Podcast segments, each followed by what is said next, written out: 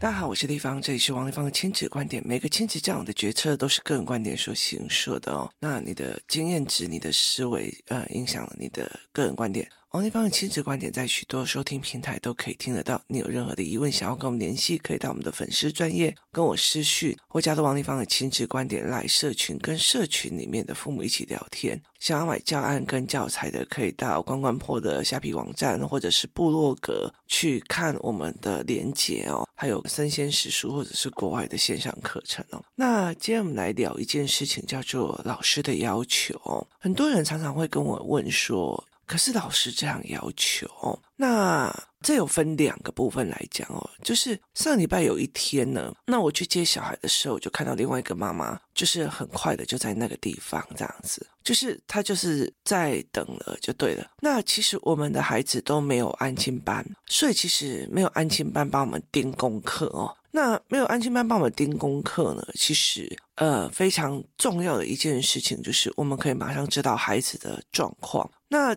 我就问他说：“诶，奇怪，你今天怎么那么早来？”他说：“不是，他今天被老师约谈。那本来他想要中午来，后来他女儿说不可以，所以他后来就是下午等空堂，然后小孩去别的教室的时候，他才过来。那他的小孩其实是一个很特别的孩子哦，他很小就在我这边，就是他从游戏团开始就一直跟到现在哦。那他小孩是一个非常冲动的。”孩子，一个女孩子很像男生这样。以前我就常常觉得我在跟他聊天，或者在我跟他跟他谈的时候，他的眼睛是斜瞪我看我的。那他很容易斜瞪人家看人家以后就出手。所以我在早期的时候，我在陪伴这些孩子打人的问题的时候哦，她是唯一一个女生最会打的。就是三不五时就最会打这样子哦，例如说他们一起揍人，然后到最后我就说啊，你们揍人以正常的关系来看是要关监狱呀，然后要赔偿。所以有一天聊到其中一个男孩哦，他揍人的状况，我们就在开玩笑说，哎，你看那个哥哥啊，跟那个姐姐之前也都是这样哦，就是他们要赔偿，所以他们就把他们的就是猪公啊什么。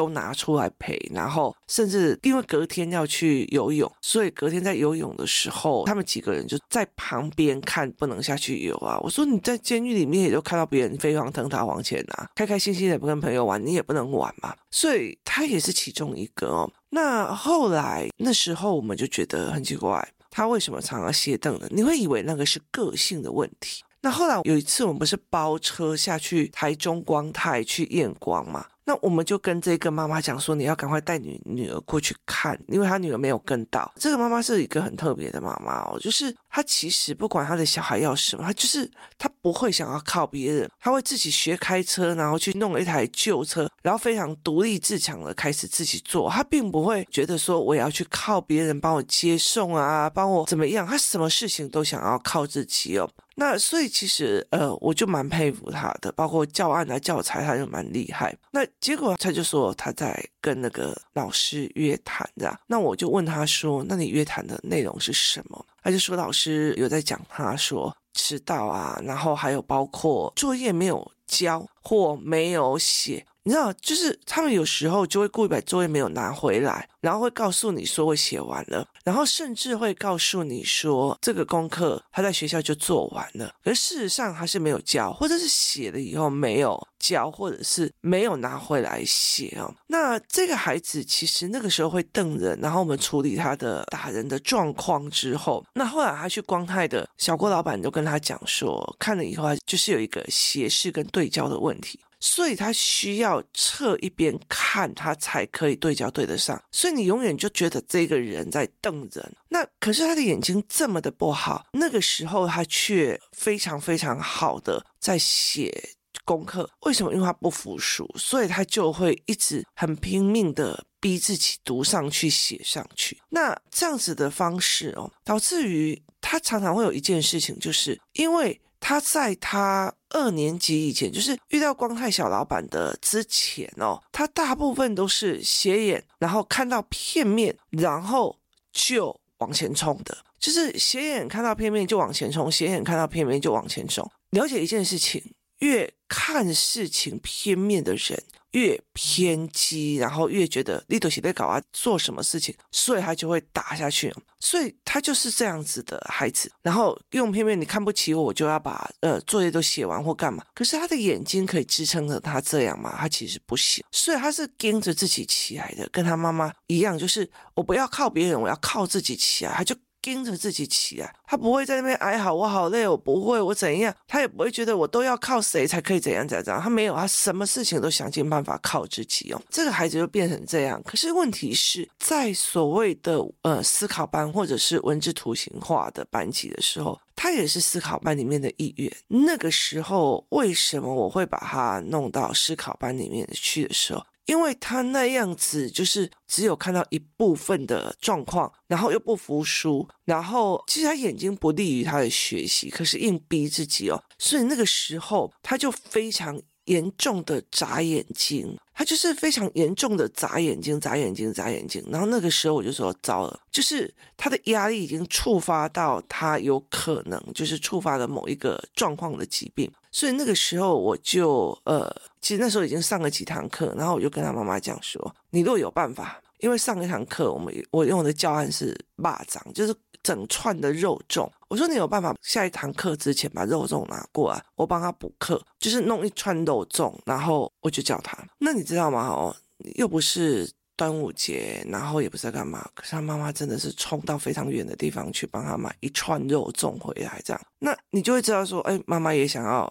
帮这个孩子哦，啊，那时候他也有去检查类似妥瑞的检查或什么这样，可是他在思考课的过程里面，已经在后面他已经不眨眼睛了，整个人也很放松了。可是问题在于是，我都可以看得出来，就是他在文本里面也是用。抓到几个关键词就去推论大人要的答案，抓到几个关键词推论大人要的原因，他就会想办法去做。这个东西不是他自己的思考，他一直在看大人要的是什么，大人要的是什么，就推给他。课本要的是什么？考试卷要的是什么答案？他推给他，这个还是一个压力来源哦。所以其实我有一点想要挑他这一块。那他写作业也是哦，有一群小孩作业就是老师要什么我给你，老师要什么我给你。他有自己的思维吗？没有。他有办法把文本归类成他的思维吗？也没有。那这样子孩子到四年级、五年级的时候，他们就会很痛苦。为什么？因为要读的东西太多，要揣摩的东西太多，他并不是文本的理解，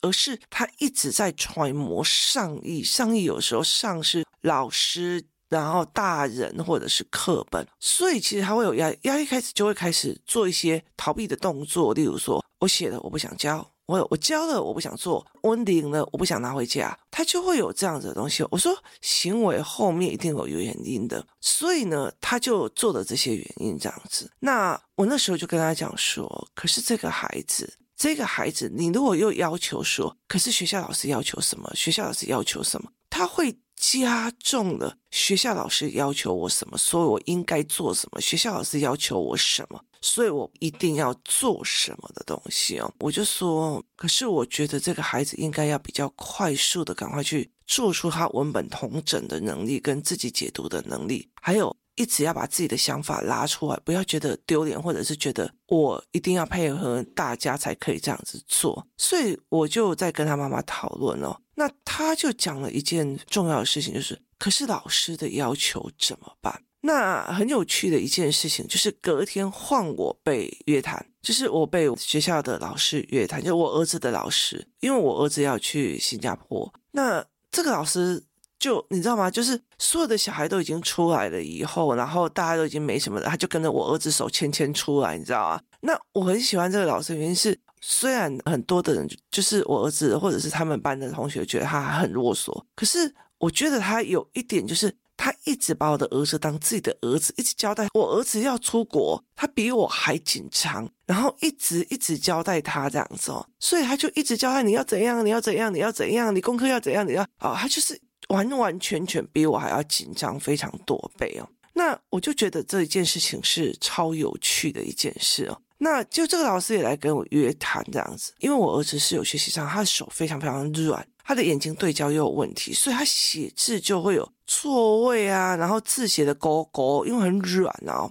所以其实他有很多的问题。甚至他在学数学的时候，他就会跟我讲说，嗯，老师教的方式他听不懂，所以需要别的方式，所以我们在找别的方式。然后他在讲国语有哪些东西他没有办法理解，他会觉得说穷和尚、富和尚这两个东西没有绝对的对错，他们都会有思考的盲区，所以我们会就这样子在聊这样子。那他有一个东西就是逻辑过不去了，他就不想做，就是这个东西逻辑过不去，他不想做这个东西逻辑过不去，他并不愿意做，所以我常常会接到老师的约谈。那后来我就在跟很多的家长、跟工作室的妈妈在聊，我说你知道差别在哪里吗？差别在孩子愿意回去讲，就是我的儿子如果愿意回来告诉我说，妈妈，数学老师讲的方式我听不懂，那我就会让孩子看五到十种不同的教学方式，然后让他挑出他比较听得懂的，然后我就跟他讲每一个人的教学模式。都不一样，每一个人的理解模式也不一样，所以你要不要把知识文本弄懂？那我们就一起去面对。所以当老师来跟我讲说他上课的注意力不足，那我就可以去跟老师讲说，呃，他要持续注意很难，但是他找到了他的方法，自己先练就自己先读。那我会告诉他尽量注意听。那我也跟老师讲说。他有时候会觉得他在思考，老师为什么会觉得他没有注意听？那我只有个状况，就是他看完你在讲的，他就会呈现一种发呆的状况。很多人就会觉得说你没有在注意听。其实我发现有很多的孩子有这样的状况，可是他们在思考的样貌就是发呆的样貌，你知道，就呈现一种刚说，哎，我怎么想到刚体啊那种样子。好，所以其实很重要的一件原因在于是。我儿子跟我讲了，我理解他的状况，我理解他的东西的，然后我也理解老师的用心，我也理解老师的需求，我也理解老师为什么这样规定的需求，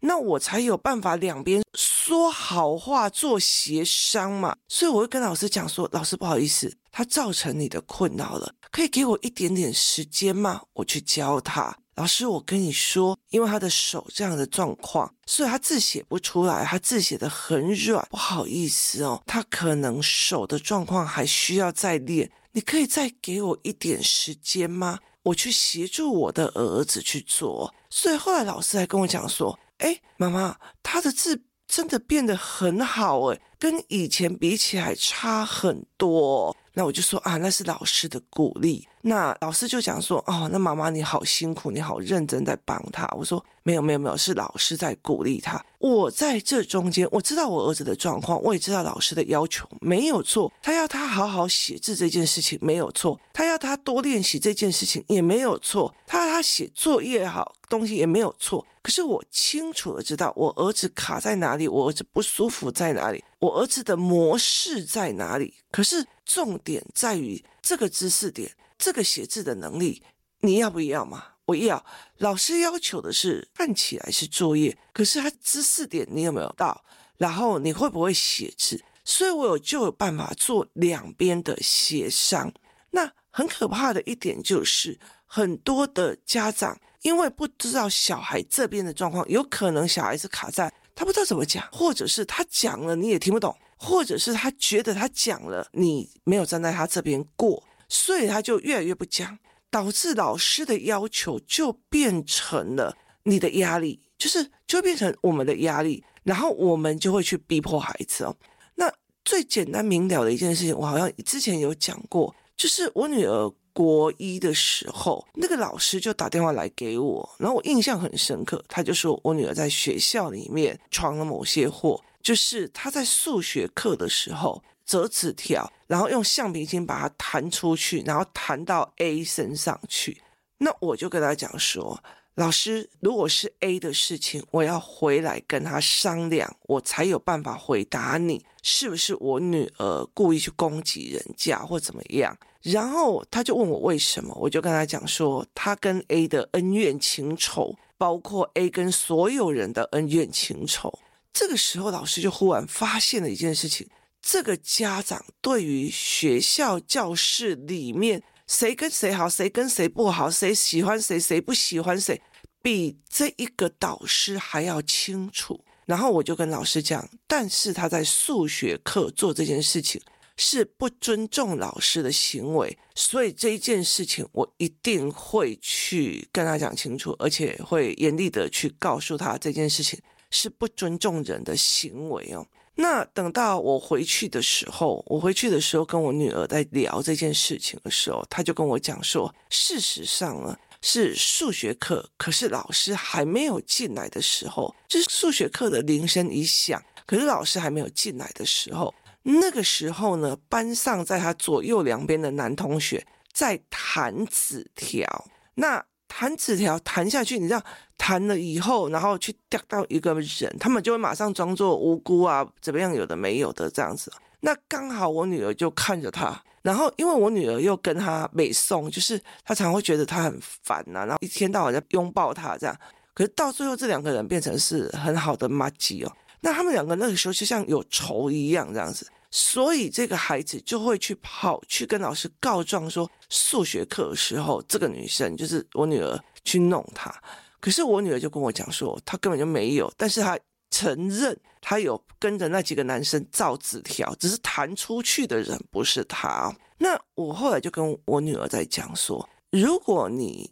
从回来到现在，什么事情都不跟我讲，你们班上什么状况，你也没有讲你们班上所有的思维或干嘛有的没有的。那我只会认为一件事情是，我只能听你们老师说的，我就在那个当下没有办法替你说话，我也没有办法去跟老师讲说，诶，这个女生有什么样的状况，所以他们两个有很多的恩怨情仇，然后跟班上有哪些恩怨情仇，所以其实很重要的一件事情就是，我让我的女儿跟我沟通，然后她叙述的模式，然后她聊天的模式，跟她思维的模式。所以我很清楚这个孩子的状况，我甚至比老师还要清楚班级的状况，这非常有趣的一件事情哦。因为进到学校之后，手机他们会集中管理嘛。那我女儿她有那个就是拍照跟定位手表，那她那个时候其实是全班，例如说老师写黑板的板书，然后呢大家。来不及写笔记或来不及抄联络簿的东西的时候，我女儿就用手表直接拍照，然后她就会传给我，然后我就传到他们的群组里面去。所以其实包括很多的时候是现在谁可以下课了嘛？谁几点可以下课？因为他们要可以下课才可以去领手机嘛。可是如果订正没有完全就不能下课，所以他们就会有这样子的状况，就是很多人到最后就来问我说，或者是甚至老师还会来问我说他们班上的状况，为什么？因为只有他愿意讲，就是只有他愿意去跟家长讲，然后家长会去去哦，我知道他的状况，就是你知道吗？就很像你在听一个办公室的恩怨情仇这个样子，八卦情仇这样子。所以其实那个时候我就跟我的女儿讲，如果你没有讲清楚，你也没有回来跟我讲。我被老师讲说你在数学课拿什么纸条去弹谁谁谁，我回来就是一顿骂。我说我回来就是一顿骂，那你不委屈吗？你委屈，你气不气？你气，所以我会用更恶性循环到你不想讲，你不爽我，所以我们的沟通就会越来越糟糕哦。所以很大的一部分是你很愿意讲，你愿意告诉我。你愿意去把这件事情说出来，你也不会觉得说，妈妈，我今天考试考很差，怎么办哦？我们就可以一起想办法，一起去了解这件事情该怎么思维哦。所以我就跟我的女儿在聊这件事情，我就跟她讲说，你要了解一件事情，就是我们每次说的，我们每次看的，很大的一个原因就是你让我知道，所以等老师来兴师问罪，或者是来是跟我协商的时候。我才不会讲错话，我甚至才不会。可是我女儿又没有在家这个样子哦。这其实很大的一个原因在于是我们协商里面互相彼此的了解，所以我才有办法替你说话。你这我什么都不懂，我就会变成那老师的压力怎么办？可是老师这样要求怎么办？可是老师这样做怎么办哦？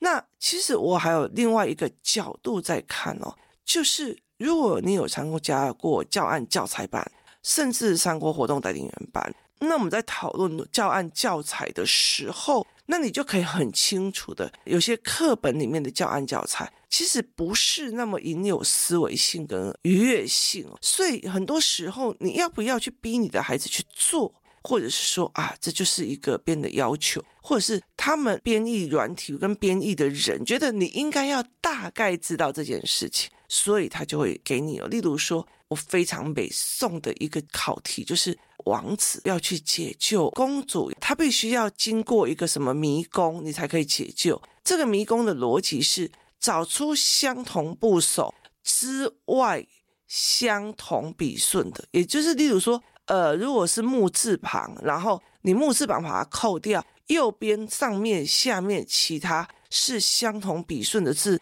然后沿着这个东西走，然后你就可以到达城堡里面去解救公主。第一件事情，为什么一定要王子来解救人？我们为什么一定要等靠要？然后第二件事情就是，我会觉得这有意义吗？那小孩就问我说：“妈，这有意义吗？”然后我就想尽了一个办法，就想说：“啊，我知道了，因为你们在算笔画的时候。”就顺便练了笔顺，然后我儿子就说：“那就用笔顺练习簿啊，凹槽笔顺练习簿就好了。”哎，我就说：“可能老师希望你在脑海里面有笔顺。”然后我儿子就说：“哦，好，是这个东西，你要去站在老师面前去要求他，你还要知道怎么讲或者怎么去思维哦。”所以其实我常常会在想说，以前我们在做选民服务的时候。两边协商不是我一定要去达到 A 或 B 的某一个要求，而是两边听完各自阐述之后，就是我听完两边的各自阐述与说明之后，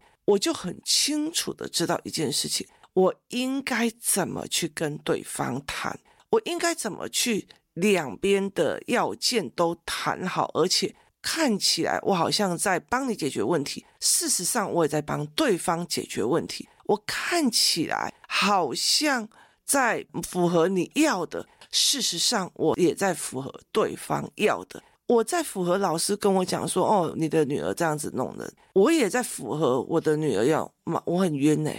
老师都不讲就给我骂一顿。好，我也在符合他这一件事情。这才是中间的协商，而不是妈妈选择要靠儿子。老师觉得你太刁难了，也不是妈妈选择要靠在老师那边。你看，你老师就说你怎样，你老师就说你怎样。这两个东西都不是正确的一个协商体制，而协商体制最重要的一件事情叫做两边都愿意跟你讲，说穿了。小孩愿意告诉你他在学校的状况，小孩愿意告诉你妈妈这个学科我很不舒服，妈妈我这个学科跟老师说的我听不懂，可是老师也要愿意告诉你实况啊，老师只是告诉你说，哎，我们早一点来上学，然后我们早一点早自习收心好不好？哦，妈妈就不行哦，我的小孩就一定要早睡晚起哦，怎样有的没有，你就会在老师的面前是这个妈妈，我以后不能讲。就是这个妈妈是讲不得的，说不得，所以你两边的资讯就不透明了，资讯不透明，没有办法协商，没有办法做决策，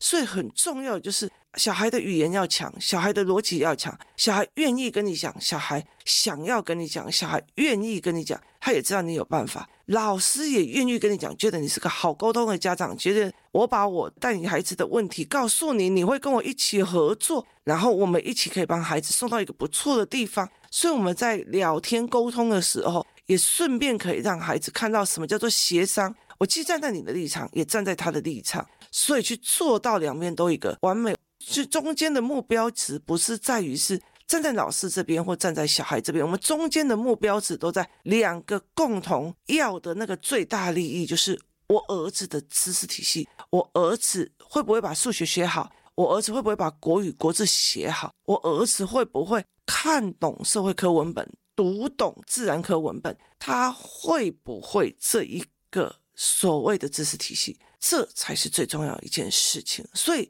今天不是老师的要求怎样，或者老师的要求不怎样，很大的原因就是在于是所谓的亲师合作，它有太多的必备条件，而父母绝对不要再听老师的、听小孩的，或者是老师这样要求，而你就去要求孩子，而是真正的达到了一个协商共好的一个状况哦，那这才是真正的帮孩子，也是帮老师。也是帮我们这里全部一起往上全好的一个概念了，这才是最重要。今天谢谢大家收听，我们明天见。